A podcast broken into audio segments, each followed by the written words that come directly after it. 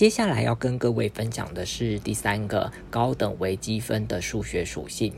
那这个数学属性是什么呢？就是在这个高等微积分的内容跟论述的逻辑当中，经常会有先后顺序的关系。我想各位在听过前一个录音档，应该就知道说，诶，这个高等微积分既然有一种互动的这种感觉，那既然有互动，就是有先有后的这种观念。那所以特别在这个极限精确定义当中，已经隐藏着这个先后顺序的这个概念了。那除了这个以外，是否还有其他跟先后顺序有关的这个课题呢？这边我就要用三个面向哈跟大家做讨论。第一个是说，这个数学上有一大部分的研究都是在探讨先后顺序互换的问题。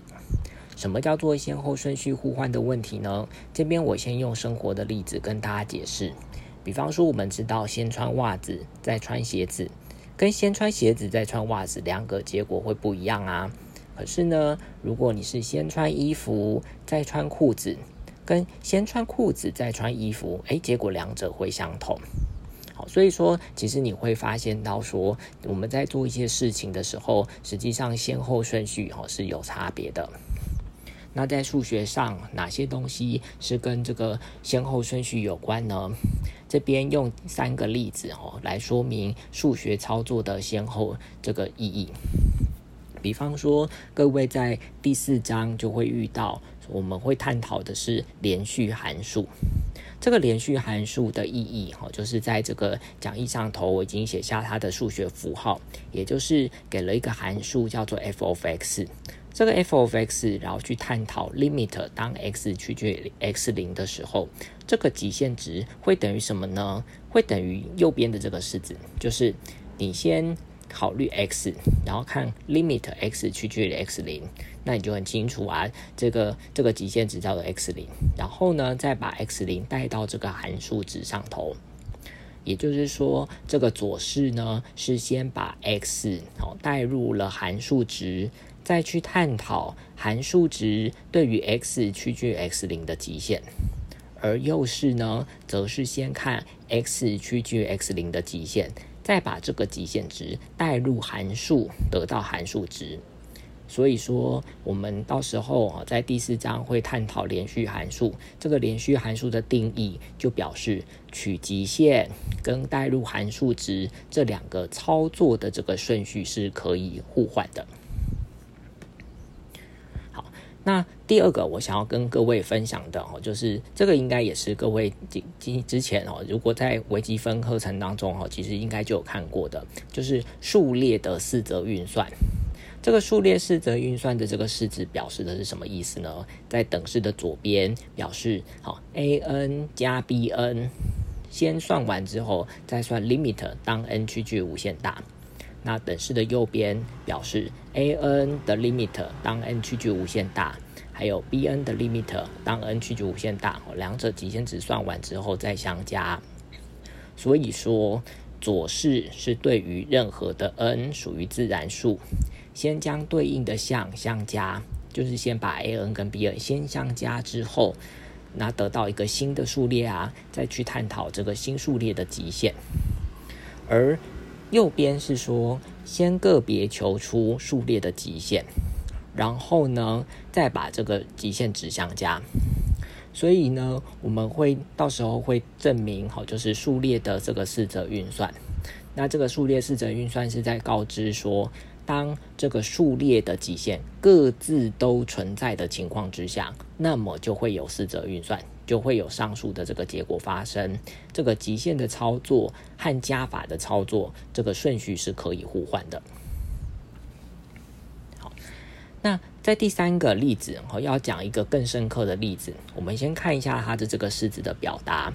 在这个等式的左边，它表示的有一堆函数。好，这个函数哦，就是 f n x。这个 n 呢是一个 index，所以你会有一串函数。那我想要把这一串函数，好，先做 summation，summation n 等于一到无限大。你现在有无限多个函数要先相加，相加完之后，哦，如果状况好的情况之下，它会是某一个函数。那对于这个函数做这个微分，哦，求导，然后 d d x。而在这个等式的右边呢，是说我先把每一个 n 好得到的叫做 f n x 好这个函数先抓出来，先对 x 求导。求导完之后会是一个新的函数啊，然后对于这个新的函数呢，再把它相加，再求和，summation n 等于一到无限大。所以各位可以看到哦，在这个等式的左边跟右边，实际上也有顺序互换的概念，一个是先求和再求导，一个是先求导再求和。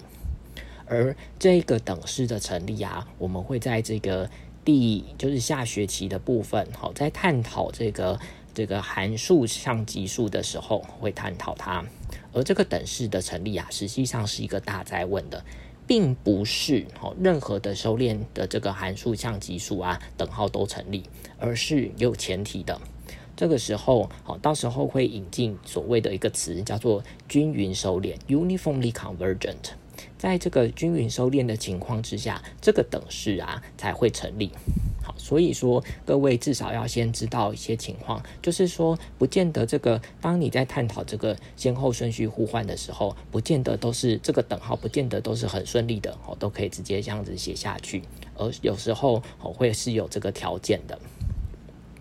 那在这里至少就是提供给各位哈。在高等微积分课程当中，你会经常看到我们就是在探讨两种操作哦，它的这个顺序互换，什么时候可以交换，什么时候不能交换的这种感觉。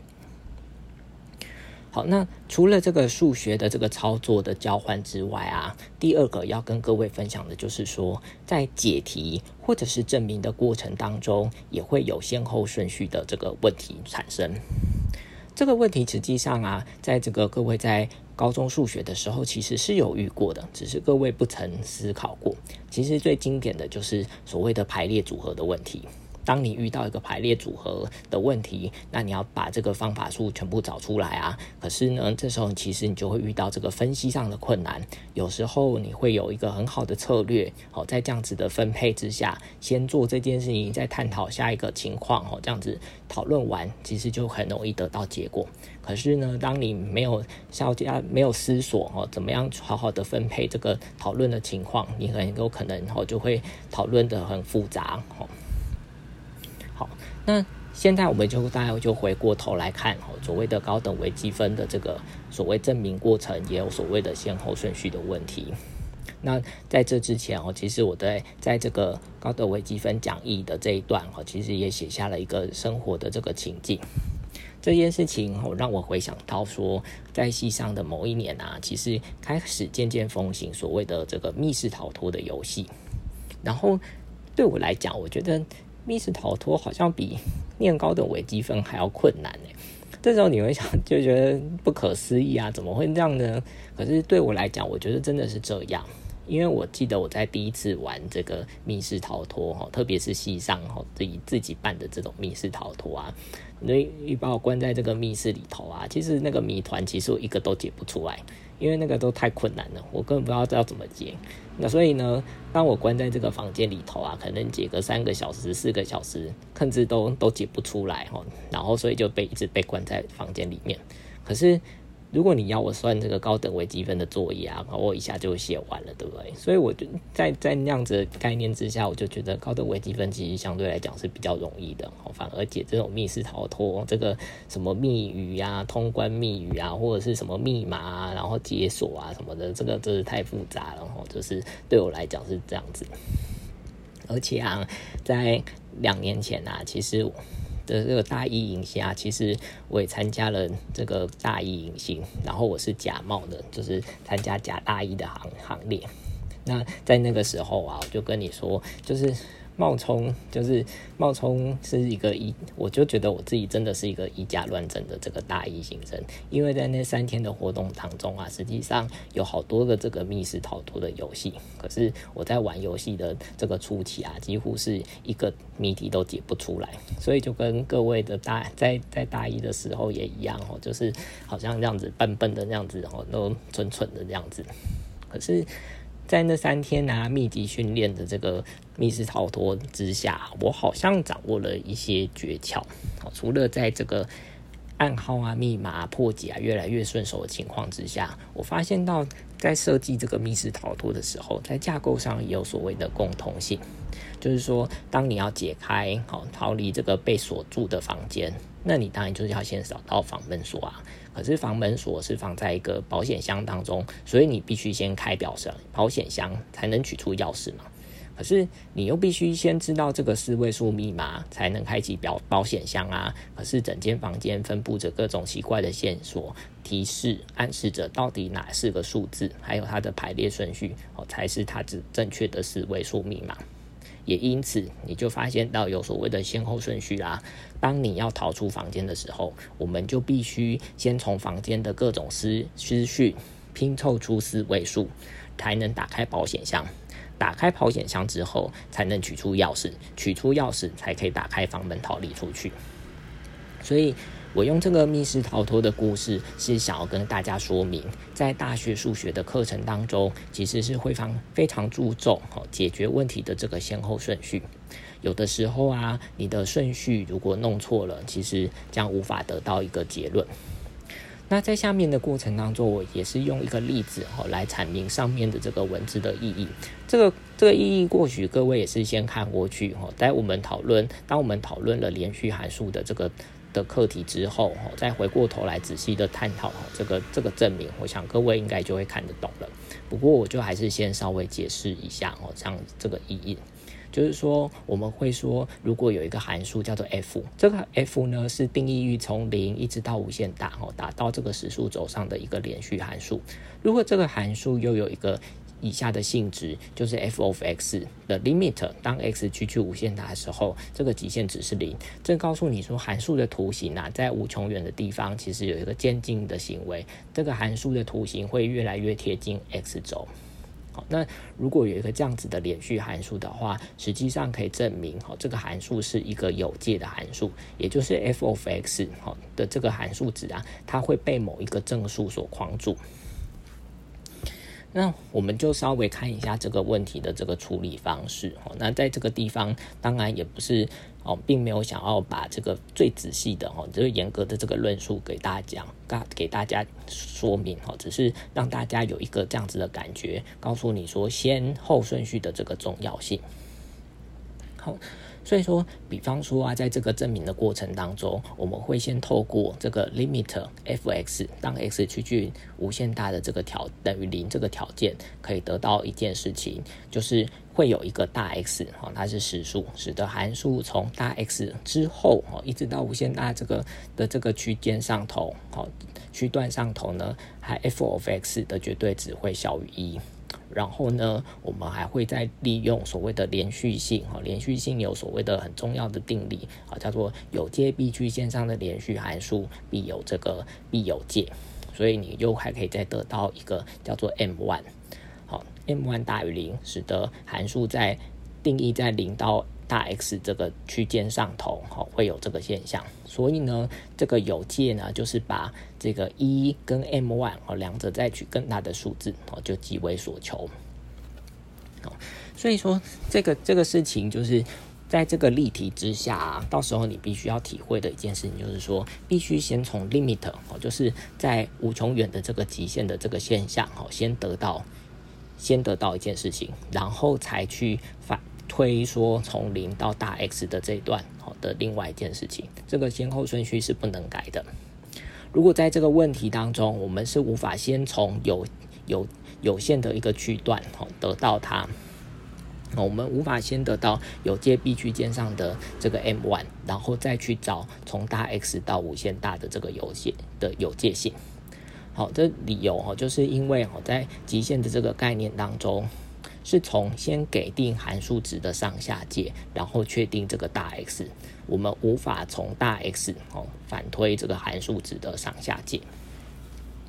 好，那这个这个例题就像刚才讲的哦，或许在这个阶段我讲的是有一点 rough 哦，不只是要提供一个例子哦，告诉各位说，在解题的先后顺序哦，其实是是有差的哦，不能乱掉。那我们到时候在探讨连续函数的时候，会好好的仔细探讨这个问题。那在此，我们当然就是继续往下看哦。这边要再跟各位讲的第三个例子哦，就是在数学写作当中，实际上隐藏着这个逻辑推理的先后顺序。这个逻辑推理的先后顺序啊，其实也是非常微妙的，而且甚至大部分的人哦都不不没有没有发现到这件事情。那这边举一个最经典的例子，就是罗必达法则。我想大部分的人啊，在在学罗那个微积分的时候啊，会特别喜欢用罗必达法则。可是其实罗必达法则有非常非常多的细节哦，必须思考。那这个东西哈，其实必须要非常非常小心的处理。所以对我来讲啊，在这种极限的问题当中啊，对我而言，其实我非不得已哦，尽量是不会使用这个罗必达法则，因为我们可以其实，在非常非常多的情况，我们都可以用其他的方式都可以把它化解。好，可是那当然罗必达法则它有它的。呃，好用的地方啦，因为反正就是零，就是不定型嘛，零分之零啊，或无限大分之无限大诸如此类的这种东西，然后就分子为一下，分母为一下，然后再重新探讨极限嘛。那在各位在初学的阶段当中，似乎就会觉得，哎，这个罗必达法则很好用，然后就一直使用它。可是这边那要先各位。说明一下哦，就是罗宾达法则其实有很多需要注意的小细节。那这个部分我们会在第五章哈探讨的，就会探讨重新好好的讨论一次罗宾达法则。那在那个时候我们再仔细的看。哦，那可是在这个部分是想要跟各位讲什么呢？我们就举下面的这个例子给各位。哦，就是罗宾达法则或许是各位在处理极限问题时最爱使用的一个方法。可是你知道罗必达法则正确的数学逻辑是什么吗？比方说下面的这个极限问题，哦，你不论是在你的作答过程，或者是在教科书的编排，通常都会这样子写。好，比方说我们考虑一个函数叫做 x 分之一减掉好 exponential 的 x 次方减一分之一，它的 limit 当 x 趋近零，好，探讨这个极限。那这个极限要怎么处理呢？比方说，我们就会先把这个要处理的这个函数啊进行通分，好，所以在通分的情况之下，到底接下一个式子就变成分母是 x 乘上 exponential x 次方减一，分子是一的 x 次方减一减 x。然后就可以在当 x 趋近零的时候，你会发现到哦分子分母哦都是零，所以这时候就是形成了零分之零的不定型。那在使用罗必达法则的情况之下，那计算就是分子各自微分，好分母自己微分，然后再重新讨论一次 limit。所以在分子哦取微分之后，就变成 exponential 的 x 次方减一。在分母哦，如果自己微分的时候哦，会写出下面的这个这个式子，就是一的 x 次方减一加上 x 乘上一的 x 次方。那再来呢，我们再重新讨论这个极限问题之后，你会发现到说，这个它仍然是一个不定型，也是零分之零的不定型。然后我们就再用一次罗必达法则，在这个新的这个式子之下哦，这个分子的微分就是 exponential 的 x 次方。在分母哦这个复杂式子之下，你就好好的为哦，得到的是一的 x 次方加一的 x 次方加上 x 乘上一的 x 次方。那这个时候我们就发现到说，分子分母都有共同的因子，叫做 exponential 的 x 次方。所以在约掉之后哦，就可以得到变成。分子是一，分母是一加一加 x，所以当 x 趋近零的时候，就等于二分之一。所以这个极限问题，我的答案叫做二分之一。好，我想这个这个这个 limit 啊，各位在这个学完微积分之后，应该都都知道怎么操作。而且各位在，比方说突然问了这个问题的时候，很有可能大部分的人哦都会这样子操作。那这边要跟各位讲的一件事情，就是说，上述的写法只是一个罗必达法则时的一种最精简的表示，甚至是已经被公认为哦，它是一个正式的写法。实际上，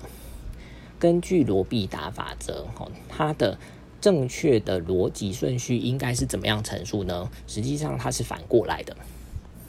好，各位看到下一页的讨论，就是说，当你想要处理原来的这个极限问题。这个极限值是多少，并不清楚。可是，当它经过通分之后是不定型，所以我们改考虑分子分母各自求导之后的极限问题，就变成这个叫做分子是 exponential 的 x 次方减一，分母是 exponential 的 x 次方减一加上 x 乘上 exponential x，然后当 x 趋近零的极限。好，所以我们先哦改考虑这样子的极限问题。至于这个新的极限值哦，极限问题的极限值是多少呢？仍然不知道。可是它也是一个不定性，所以我们又在该考虑哦，对这个函数分子分母各自求导之后的另外一个新的极限问题。那在这个转换成第三个极限问题之后，这个极限值啊，其实是可以算出来的，叫做二分之一。所以罗必达法则是先把当初的那串式子的最后一个等式先建立，然后再把倒数第二个式等式建立起来。再把哦，再把前面的那个等式建立起来，所以罗必大法则就可以知道哦。再用一次罗必达法则，将原极限问题与后面的极限串联而作结。所以这个事情哦，其实是非常微妙的事情哈。这位其实应该要好好的思考哦，在罗必大法则的使用，实际上是先把最后的等式建立，再把倒数第二个等式建立，再把倒数第三个式子建立，从后面哈等号再把它全部串起来哦，串回原来的这个极限值的问题。好，所以说由上面的讨论哦，其实可以得到说关于这个式子哦。当中，我们在做最后一次总结。关于这个式子当中，等号并非从头开始写到尾，而是从后面的等号逐一确定回来。而罗必达法则的先后顺序，实际上它是一个数学写作上的问题。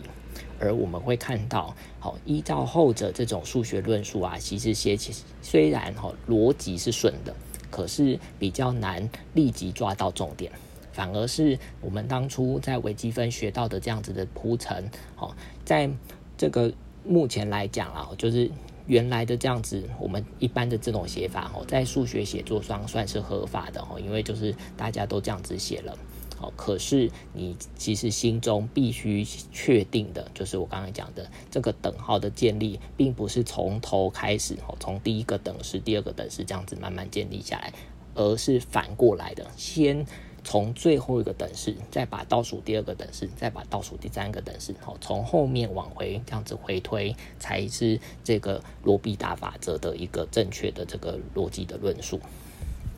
好，所以这边呢，我就用三个事情哦，跟大家分享的是哦，这个高等微积分的第三个数学属性，就是不管你在逻辑的论述啊，好之下，经常都会有这个先后顺序的关系，所以呢，你必须好好的体会到这件事情，在你之后学高等微积分的时候，也必须时时刻刻好把它幻想，就是。唤起哦这件事情，然后你才会对这个这个学科哦的一些重点哦才有所掌握。那在下一个录音档当中哦，我在讲第四个这个高等微积分的数学属性哦，它会牵涉到所谓的另外一个很重要的概念，就是有限跟无限之间的一些差异。